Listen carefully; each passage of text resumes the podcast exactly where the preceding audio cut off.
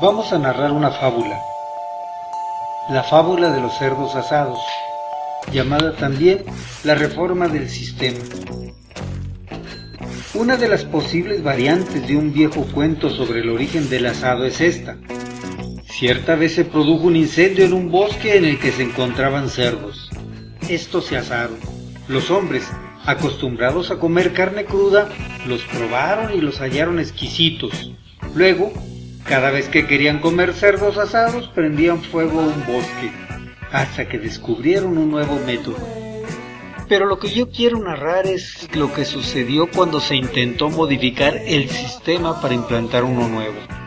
Hacía tiempo que algunas cosas no marchaban bien. Los animales se carbonizaban, a veces quedaban parcialmente crudos, otras de tal manera quemados que era imposible utilizarlos como era un procedimiento montado en gran escala, preocupaba mucho a todos, porque si el sistema fallaba en gran medida, las pérdidas ocasionadas eran igualmente grandes. Eran miles los que se alimentaban de esa carne asada, y también eran muchos miles los que tenían ocupación en esa tarea. Por tanto, el sistema simplemente no debía fallar. Pero curiosamente, a medida que se hacía en mayor escala, más parecía fallar y causar mayores pérdidas. En razón de las deficiencias aumentaban las quejas. Ya era un clamor general la necesidad de reformar a fondo el sistema, tanto que todos los años se reunían congresos, seminarios, conferencias y jornadas para hallar la solución. Pero parecía que no acertaba a mejorar el mecanismo, porque el año siguiente se volvían a repetir los congresos, seminarios, conferencias y jornadas, y así siempre. Las causas del fracaso del sistema, según los especialistas, debían atribuirse o bien a la indisciplina de los cerdos que no permanecían donde debieran, o bien a la inconstante naturaleza del fuego tan difícil de controlar, a los árboles excesivamente verdes, o a la humedad de la tierra, o al servicio de información meteorológica que no acertaba con el lugar, momento y cantidad de lluvias, o las causas eran, como ve, difíciles de determinar, porque en verdad el sistema para asar cerdos era muy complejo y se había montado una gran estructura, una gran maquinaria con innumerables variables que eh, se habían institucionalizado. Había individuos dedicados a encender, los ignifieri, que a su vez eran especialistas en sectores, incendiador o ignifieri de zona norte, de zona oeste, etc. Incendiador nocturno, diurno con especialización matinal o vesperal, incendiador de verano, de invierno, con disputas jurisdiccionales sobre el otoño y la primavera había especialistas en viento, los anemotécnicos. Había un director general de asamiento y alimentación asada. Un director de técnicas inglesas con su Consejo General de Asesores. Un administrador general de forestación incendiable. Una Comisión Nacional de Entrenamiento Profesional en Porcología. Un Instituto Superior de Cultura y Técnica Alimentaria, el ICITA, y el Bodrio, Buró Orientador de Reformas Igneoperativas. El Bodrio era tan grande que tenía un inspector de reformas cada 7.000 cerdos aproximadamente. Y era precisamente el Bodrio el que propiciaba anualmente los congresos, seminarios, conferencias y jornadas. Pero estos solo parecían servir para aumentar el Bodrio en burocracia se había proyectado y se hallaban en pleno crecimiento la formación de nuevos bosques y selvas siguiendo las últimas indicaciones técnicas, en regiones según una determinada orientación y donde los vientos no soplaban más de tres horas seguidas, donde era reducido el porcentaje de humedad, etc. Había miles de personas trabajando en la preparación de esos bosques que luego se habrían de incendiar. Había especialistas en Europa y en los Estados Unidos estudiando la importación de las mejores maderas, árboles, cepas, semillas de mejores y más potentes fuegos, estudiando ideas operativas, por ejemplo, cómo hacer pozos para que en ellos cayeran los cerdos. Había además grandes instalaciones para conservar a los cerdos antes del incendio, mecanismos para dejarlos salir en el momento oportuno y técnicos en su alimentación. Había expertos en la construcción de establos para cerdos, profesores formadores de los expertos en la construcción de establos para cerdos, universidades que preparaban a los profesores formadores de los expertos en la construcción de establos para cerdos, investigadores que preparaban a los profesores formadores de los expertos en la construcción de establos para cerdos, fundaciones que apoyaban a los investigadores que brindaban el futuro de su trabajo a las universidades que preparaban a los profesores formadores de los expertos en la construcción de establos para cerdos, etc. Las soluciones que los congresos sugerían eran, por ejemplo, aplicar triangularmente el fuego de A-1 por velocidad del viento sur, soltar los cerdos 15 minutos antes de que el fuego promedio del bosque alcanzara 47 grados. Otros decían que era necesario poner grandes ventiladores que servirían para orientar la dirección del fuego, y así por el estilo. Y no se necesita decirlo.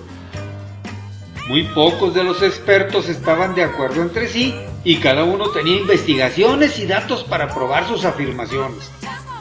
Un día, un ignifier categorías SO diagonales DM diagonal VWL, o sea, un encendedor de bosque especialidad sudoeste diurno matinal, licenciatura en verano lluvioso, llamado Juan Sentido Común, dijo que el problema era muy fácil de resolver. Todo consistía, según él, en que primero se matara al cerdo elegido, se le limpiara y cortara adecuadamente y se le pusiera en un enrejado metálico o armazón sobre unas brasas hasta que por efecto del calor y no de la llama se encontrara un punto.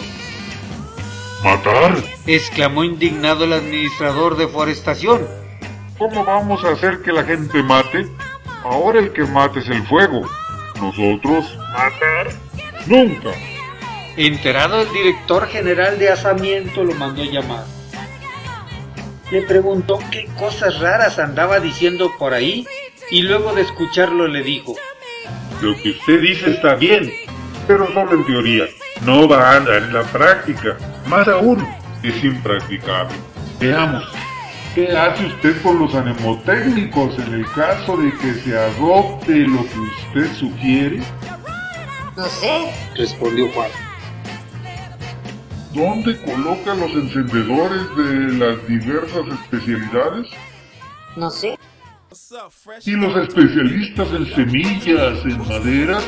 ¿Y los diseñadores de establos de siete pisos con sus nuevas máquinas limpiadoras y las perfumadoras automáticas?